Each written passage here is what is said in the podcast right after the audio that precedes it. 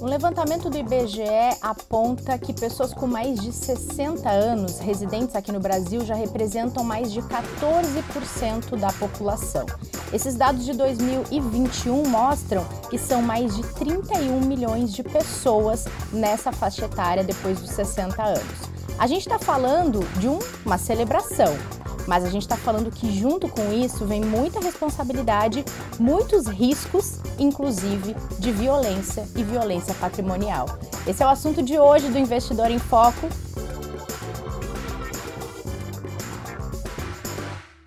Meninas, muito bem-vindas. Obrigada. Ai, adoro. Adoro. Esse cara a cara Né? muito especial. Presencial, voltamos. Bom, para quem está só ouvindo, estamos eu, Ju e Ana. Olá. Hoje, Martim tirou uma folga da gente. Meninas, nosso assunto de hoje é delicado, mas a gente resolveu trazer, foi uma sugestão da Ana até, por causa dessas últimas notícias mostrando a filha que conseguiu armar um plano para roubar a mãe idosa em mais de 700 milhões de reais em dinheiro, obras, bens pertences, uma violência patrimonial muito grave dentro da própria casa dessa pessoa, né? Então, quando a gente está falando de pessoas idosas, a gente celebra o fato dela viver tanto tempo, né? E a gente celebra, principalmente quando as pessoas conseguem manter a saúde, conseguem ter a família por perto, mas tem muito risco e tem muito cuidado que a gente tem responsabilidade com essas pessoas, né? É, eu, eu fiquei super impressionada com esse caso que você mencionou. É, eu até eu achei que era algum erro de edição quando mostrou 700 milhões, né? Falei assim, gente, como consegue chegar a esse estágio? Como é que tem tanto patrimônio desse jeito? Enfim, é, e eu cheguei a escrever sobre isso. Um, O que, que causava mais estranheza quando você lê uma manchete como essa? O fato da- de ser- ter sido lesado uma pessoa em 700, mais de 700 milhões, essa pessoa ter mais de 80 anos, ou essa pessoa ter sido lesado com mais de 700 milhões pela própria filha? Eu não sei também o Ah, que, que eu então, acho é. pior. Assim, é, é uma, Acho que a parte da filha. É uma, uma É. coisa assim impressionante que, é, que acho que traz para a gente uma reflexão sobre é, o quão vulnerável o, o- o- público idoso é. E isso, é, é, obviamente, que a gente trouxe é, esse, esse assunto porque ele ganhou bastante repercussão, né, por todos esses é, é, essas questões que eu mencionei. Mas a gente, quando olha em toda a pirâmide social, isso é, é muito presente. A gente vê muito a violência no idoso acontecendo de várias formas e isso tende a se intensificar. Esse dado que você trouxe no começo, por exemplo, é, um outro pedaço dessa pesquisa mostra aí que nos últimos anos a população quase que dobrou, quase 40% a mais de pessoas com mais de 60 anos. E a gente até já falou é, sobre isso algumas vezes aqui. O Brasil, ele é o país que está envelhecendo mais rápido antes de enriquecer. E isso está trazendo desafios, porque, em geral, essas pessoas estão vivendo mais tempo e elas estão numa vulnerabilidade, seja social, psicológica, de cuidados e também financeira, porque não acumulou recurso suficiente, ou aquelas que acumularam também não acumularam o suficiente para essa longevidade toda. Então, isso traz um desafio. Se, por um lado, é ótimo a gente ganhar mais anos de vida, isso tem crescido significativamente, por outro lado, traz desafios que todos nós, como sociedade, que eu acho que isso é uma coisa importante, tem- temos que nos sensibilizar a respeito dessa vulnerabilidade. Né? Ai, desculpa, Ju, eu ia Não, falar. pode falar. Não, não, eu ia lembrar dessa coisa que a gente até já trouxe num podcast sobre violência patrimonial, muito focada num dos tipos de violência contra a mulher que são menos tratados, né? Agora, se a gente coloca no contexto da pessoa idosa, que tem, muitas vezes, deposita a confiança nas pessoas da família, porque j- ou já não quer lidar com esse tipo de questão, ou talvez não tenha vezes mais. Não tem condições também. Exato, não tem tanta condição, a memória tá traindo, né? A gente sabe que vamos chegar todos nesse momento. É, isso é gravíssimo, a questão da violência patrimonial, pensando no ambiente que a pessoa se encontra, né? É, é, é, eu- a gente trouxe dado também, né? A estatística mais otimista aí do IBGE é que cerca de 3% da população aposentada consegue viver com os próprios recursos. Sim. Então, pessoas que precisam ainda continuar trabalhando, precisam de, eh, dependendo da família, dependem da família eh, e dependem de cuidados, porque isso é uma coisa, né? Se a gente pensar, eh, o, o- o ciclo de vida saudável nosso é menor do que a expectativa de vida eh, ao nascer. E a gente precisa de cuidados por um período prolongado, ainda mais que a gente vai viver mais. Então, a violência patrimonial, ela acontece com esse público que é considerado também um público vulnerável. É, a Estratégia Nacional de Educação Financeira, aqui no Brasil, ela define quais são os públicos-alvo para as políticas públicas é, de iniciativas de inclusão e educação financeira, é, a gente tem os estudantes, né, os alunos, as crianças nas escolas, de, e hoje isso já faz parte da base comum curricular. A gente tem as mulheres beneficiadas de programas sociais e a gente tem os idosos é, que são os pensionistas é, do INSS, porque se sabe a vulnerabilidade que essas pessoas sofrem. É, então, esse caso, eu acho que ele traz é, uma pessoa que está no topo da pirâmide né, social no Brasil, mas é uma violência, é um ser humano que, que foi traído ali pela pessoa que ela mais confiava, né?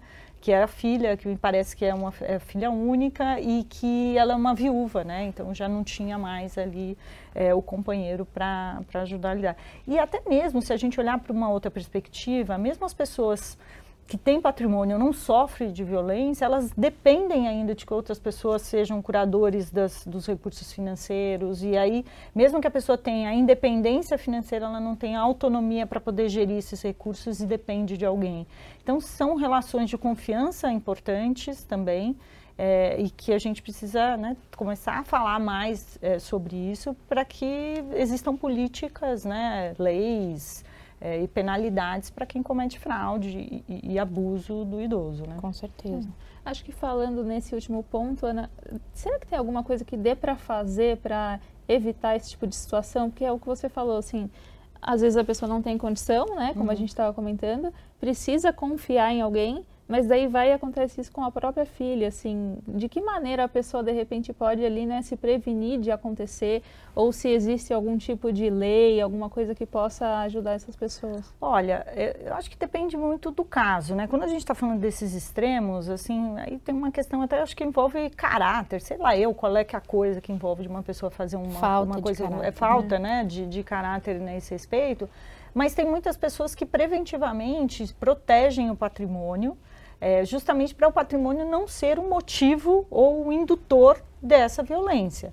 Existem outras tantas violências, acho que a gente vai falar sobre isso também, é, é, pro, que são identificadas e estudos que mostram os principais tipos de violência, mas existem coisas que você pode fazer para blindar o patrimônio para que ele não seja mais um instrumento é, de, de, problema. Planejamento isso, sucessório, né? É um isso, pouco disso. Isso falando né, das pessoas que têm ali recursos, que claro. a gente está falando de uma, de uma pequena parcela da população.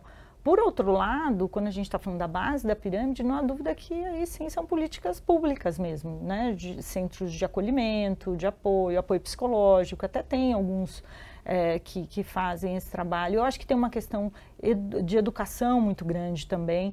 E uma coisa que outro dia eu ouvi, um, e eu fiquei tão espantada, que foi a respeito também, que teve uma, uma super repercussão, um crime sexual é, cometido é, com uma criança. E eu estava ouvindo uma especialista que queria muito entender o que, que era aquilo, né? Uhum. As pessoas queriam entender, não, porque é um doente fazer uma coisa como essa e não sei o que e tal. E ela disse assim, olha, o, o agressor, é, ele não tem um perfil psicológico. A gente não é necessariamente uma pessoa que sofre de uma patologia, que é uma pessoa que tem algum tipo de... É, é, de desvio que, é, sei lá, né, mental que faça a pessoa cometer aquilo. Não necessariamente, porque em geral são pessoas próximas da família, são pessoas que estão ali no. Se não é da família, é pró, do, do, próprio convívio da família, é uma pessoa no qual a vítima em geral confia. Sim. Então não existe um perfil a ser tra traçado. Nesse caso, até tem um, um, um, um perfil aí de, de, de quem é o, o agressor e a vítima, quando a gente está falando de idosos, mas nesse caso, assim, é isso a filha, né? O que, que, se espera? A gente já viu tantos casos aí de, de né, filhos que matam os pais, pais que matam os filhos. Acho que é uma coisa mais louca aí da, da humanidade que precisa ser mais estudada, é. né? Mas é, eu, eu, acredito que essa é difícil você identificar, porque às vezes a violência, a gente estava falando há pouco antes de começar a gravar, ela acontece de uma maneira sutil. É. E a pessoa muitas vezes ela nem sabe que ela é vítima daquilo, porque outros aspectos estão envolvidos. É, eu assisti uma palestra muito interessante uma vez, em 2016, é, falando sobre é, longevidade e, e, sobre o idoso especificamente, justamente porque era um dos públicos aí da, da, da Estratégia Nacional de Educação Financeira, e que se fala que o, o em geral, tem uma relação de, de amor e afeto no qual o idoso quer retribuir de algum jeito e isso passa a ser até uma condição para que a violência aconteça. Então é um neto que quer um tênis novo e o, e o, e o avô pega a pensão do INSS todinha e compra o tênis que ele quer, porque ele quer o neto perto dele, que é o afeto do neto, que é a atenção do neto, é, o endividamento dessas pessoas por meio de consignado é elevadíssimo. Para ajudar o filho que está endividado e não é, ele. Exatamente. Né? Recentemente é, teve até o aumento do comprometimento do consignado é, para é, é, os aposentados. Então, são coisas que você não vai percebendo que é uma violência, porque quando a violência ela é física, ela é né, uma coisa que vem e acontece no, de uma maneira traumática, ela fica exposta e até você tem uma rede de apoio para te ajudar. Mas quando ela começa de uma maneira silenciosa, assim, é difícil, né, para a vítima perceber é. que aquilo é uma violência. Agora, ouvindo você falar, eu não estava pensando aqui que é, acredito que a gravidade de uma filha que rouba a mãe 700 milhões é, dadas as devidas proporções, é a mesma do que o filho que rouba todos os 700 reais que o pai recebeu de pensão do ah, INSS, né? É, entendo que seja mais difícil é, mecanismos de proteção uh, individuais e familiares para uma pessoa que está na base da pirâmide que não necessitem de ajuda, uh, de apoio de uma rede de pública mesmo, né, de uhum. atenção ao, ao idoso. Agora, se a gente fala do, de casos que estão no topo da pirâmide, eu vejo muito o planejamento sucessório como uma, uma, um, uma possibilidade de defesa muito grande. E muitas vezes as pessoas, elas atrelam isso a, não, se eu fizer isso é porque eu estou morrendo. Uhum. E não tem nada a ver, né? Outro dia a gente falou, tem um episódio do podcast, até a gente pode botar aqui na descrição para vocês acompanharem depois, totalmente dedicado ao planejamento sucessório, para tentar desmistificar um pouquinho isso, porque se eu hoje digo pu ah, publicamente não, mas documento, o que que eu quero que faça com o dinheiro que eu tenho, com o meu cachorro, com os meus bens, com o meu carro, com seja lá o que for, se algo acontecer comigo, é muito mais fácil de pessoas honestas. Poderem executar, né? Uhum. Será que se uma, uma pessoa como essa idosa, que tem muitos bens, ela documenta o que ela quer, não dificulta o acesso da filha de má fé a isso? Acho que pode ser um mecanismo de proteção, né? É, né, eu, eu acho sem dúvida, assim. Nesse caso especificamente, é, é, é, essa vítima, né, essa senhora, ela sofreu várias violências. Ela sofreu a violência patrimonial, porque objetivamente foi o patrimônio uhum. ali que foi extorquido, desviado e etc. A violência é, social, ela foi impedida de, de, ter relacionamento com outras pessoas, né? Não chegou a ser um cárcere privado, até pelo menos onde eu acompanhei, mas ela era privada de falar com as pessoas, não deixa de ser, né? Não sei juridicamente o que, que, que define.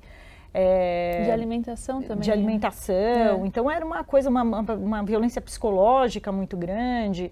Então várias, é, é, vários tipos de violência e que a gente só, só viu, eu acho que o que chama atenção é, primeiro, o volume de novo, né? Então, isso foi noticiado, etc. Mas talvez o estrago seja maior no exemplo que você deu da pessoa que tem 700 é. reais e que para ela vai faltar comida na mesa, é, do que esse evento. Então, é, sem dúvida nenhuma, a gente olhar para essas coisas de uma maneira preventiva é a melhor forma. É, então, seja definindo um testamento, não é porque você fez o testamento, aquilo vai fazer com que né, você morra antes, dizem que só peru né, morre na véspera. Então, é, são tabus que é. ficam em torno de, de coisas que podem que servir de instrumentos para mitigar esse tipo de problema.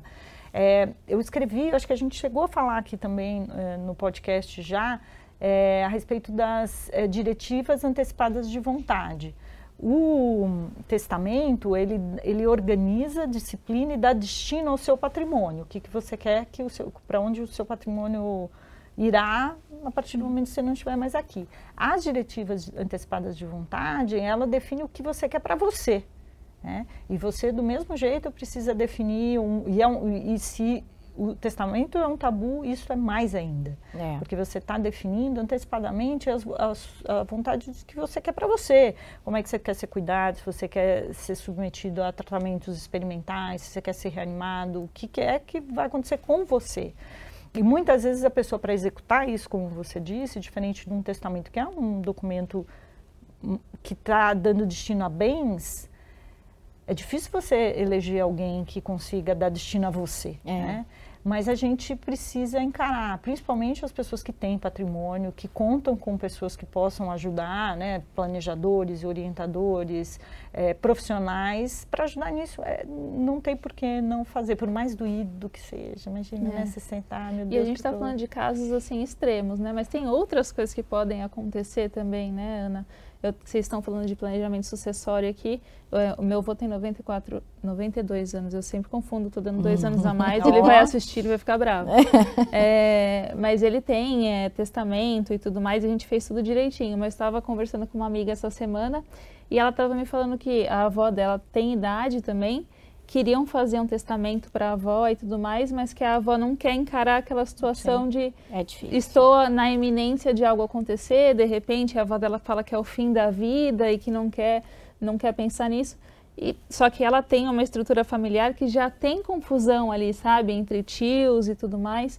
E se isso não for resolvido agora, imagina depois uhum. como é que vai ficar também, né? Uma vez eu fui num evento é, que era de planejamento financeiro e, e, era um painel sobre sucessão. Uhum. E aí o advogado falou assim que é, ele estava começando a sucessão, fazer a sucessão para um cliente dele, e aí o cliente ele falou assim, ah, olha, eu não queria fazer isso, sabe por quê? Porque testamento é um documento que os mortos deixam para os vivos se matarem. Nossa. Então, assim, eu não, Gente. não quero pensar nisso. E aí depois foi convencido a fazer, etc. Mas é, são diligências importantes Sim, que a é. gente precisa é, fazer. Agora vamos combinar que assunto dinheiro em família Nossa. é pedir para ter caos, é pedir né? para ter caos. É. Agora, sabe que eu lembrei? Vocês são fãs de This Is Us? Muito. Sim. Nossa, muito. Vocês são fãs de This Is Us, gente? Quem tá vendo aí? Aqui o a, take a produção, é. Tá, a produção é. Produção é. Vocês lembram a atitude da Rebeca quando é, descobriu que tinha uma espécie de Alzheimer muito avançado, Sim. uma doença mental, que ela ia perdendo as faculdades mentais e que ela sabia que ia evoluir e reuniu a família para dizer justamente o que a Ana estava falando, o, como ela quer ser tratada, o que ela quer que seja feito, é, o que, que ela, como ela quer ser cuidada e por quem. É. E colocou a decisão na mão de um filho, porque sabia que eles iam eles brigar, brigar para conseguir decidir o que fazer com ela, né? É. Eu acho que é muito corajoso isso. É, e raro. E raro, é, infelizmente, mas eu acho que a gente vai ter que mudar isso ao longo do tempo por conta das estatísticas que a gente trouxe aqui. A população brasileira está envelhecendo mais, nós vamos ser um dos países que mais é, terá habitantes idosos com mais de 60, 65 anos. Hoje, uma pessoa com 60 anos tem muito tempo pela frente ainda. É, acho que tem um outro aspecto importante, que as cidades, o, o, o lazer não é inclusivo para o idoso. acho que nós somos uma nação muito nova que está aprendendo a lidar com essa população. Uhum. Em 1960, no Brasil, a expectativa de vida era de 54 anos. A gente está falando de outro dia. Uhum. É, e isso cresceu de maneira significativa. Vão ter que existir políticas em todas as frentes para a gente se acostumar. E aí a gente pode até gravar outro episódio para falar justamente do preconceito que há com, com, o envelhecimento. É uma coisa impressionante. Acho que esse, esse tema tem tomado também bastante, é, tem dado bastante repercussão, porque é uma novidade para todo mundo. É. A gente está aprendendo. Eu, por exemplo, já falei isso para vocês, eu não convivi. A pessoa mais idosa que eu convivi, convivi na minha família foi minha mãe. Porque meu pai era nove anos mais novo que minha mãe. É, então, é, para mim, eu não convivi com avós, para mim é tudo muito novo. Eu, eu vivi, convivi com os avós do meu marido. É, então, acho que socialmente a gente vai ter que é, ser mais inclusivo para isso. A gente vai precisar ter políticas públicas quando a gente está falando desse público vulnerável, principalmente é, é, os idosos beneficiários de programas sociais, é, aposentados, porque existe um grande problema ali, eles precisam de acolhimento em todos os sentidos. É, se, se a gente está falando da, do topo da pirâmide, que, que a gente enxerga esse tipo de coisa, imagina é. é. na base da pirâmide. E esses casos, assim como de outras violências, são casos subnotificados. E é muito difícil estatisticamente a gente é, ter uma ideia do tamanho do problema, é, tanto aqui quanto no Brasil, tanto aqui quanto lá fora você tem uma ideia, na Europa estima-se que a violência do, do, do, idoso acontece num, numa banda aí de 2 a 16% da população. Então, assim, não, não, se consegue nenhuma estatística para dizer o tamanho do problema. Uhum. Mas o problema existe. É, e a gente vai precisar dar muita voz para isso, porque é, nós estaremos nesta condição um dia. Então, acho que a gente precisa pavimentar um bom caminho para que isso seja melhor para todos nós. Com certeza. Acho que para a gente fechar, se a gente for pensar em é, medidas possíveis de proteger o idoso de coisas como é, essa que a gente falou de violência patrimonial e até que se vivencia na família, tem a questão do planejamento sucessório, tem a questão de tentar identificar alguém confiável quando a pessoa estiver desconfiada de alguém da própria família, né? uhum, né? Uhum. Muitas vezes é o médico que atende, é o assistente que frequenta Sim. aquela casa, é alguém de um grupo de apoio, é alguém de um grupo de amigos, é, e tentar de quem puder e se puder documentar o máximo possível, né? É. Porque aí é alguma forma de direcionar, pelo menos, para que a pessoa consiga ter a melhor qualidade de vida possível dentro das condições dela naquele momento da vida dela, né? É. Não, e, e, diminuir a vulnerabilidade financeira desses grupos, né? É. É, se a gente olhar, a, a, uma profissão do futuro, gente, é a profissão de cuidador. É. é são pessoas que vão precisar se especializar num contingente enorme de idosos uhum. que vão precisar dessa ajuda. É, uma vez eu postei alguma coisa sobre isso na, na, na, na, minha rede social. E aí gerou uma polêmica, não, porque não podemos só pensar nisso e tal, que acho que era alguma coisa de aposentadoria. E aí uma pessoa, porque eu acho que a pergunta era o que você quer ser quando envelhecer, uhum. né? O que, que é riqueza no uhum. envelhecimento para você? Alguma coisa desse tipo, nem me lembro mais. Aí a pessoa falou, ah, eu quero uma coisa muito simples quando eu ficar velhinha. Eu quero ter dinheiro suficiente só para viver bem, pagar um plan, bom plano de saúde, ou seja, ser muito rica. então, é isso, né? Tirando a sátira da, da questão, a gente diminuir a vulnerabilidade financeira dessas pessoas é, já é um passo. E eu acho que tem que ter um processo de conscientização em geral. Sejam desses cuidadores, sejam de, de, de membros da família porque esse perfil que eu citei, né, de, de, de, quem são esses agressores, em geral é uma mulher da família. Se a gente pudesse criar uma persona, né, uhum. a persona da vítima é uma mulher acima de 75 anos, em geral de baixa renda, que precisa de cuidados especiais. E quando a gente olha a persona do agressor, é também uma mulher parte da família, é, que é sobrecarregada com atividades domésticas, atividades da família, que em geral encontra conflitos dentro da família. Então a gente está falando, né, nada justifica, mas que são, que, são personas e personagens identificados e que a gente pode, a partir dessa identificação, fazer é, políticas que melhorem essa convivência, sabendo que é, talvez a gente não consiga entrar dentro da família e entender que contexto que está se passando ali, mas que hoje, como a gente vê né, na violência contra a mulher, na violência contra a criança, ter canais de denúncia, é, a sociedade entender que ela é parte também da solução e da prevenção, acho que são caminhos possíveis. Aquela história de que ninguém mete a colher é do passado, é do gente. Passado, tem né? que meter, né? Tem que, meter. Tem que falar, Sim. tem que denunciar, né? Muito bom, meninas. O assunto é denso, mas a conversa com vocês é sempre boa. Até semana que vem. Até, Até gente. Gente, obrigada pela companhia de vocês nesse videocast. A gente disse que ia voltar aqui, olhar na carinha de vocês e voltou. Mas terça tem podcast só em áudio na plataforma preferida de vocês. Então, não nos abandonem, que a gente espera vocês na semana que vem, tá bom? Até lá!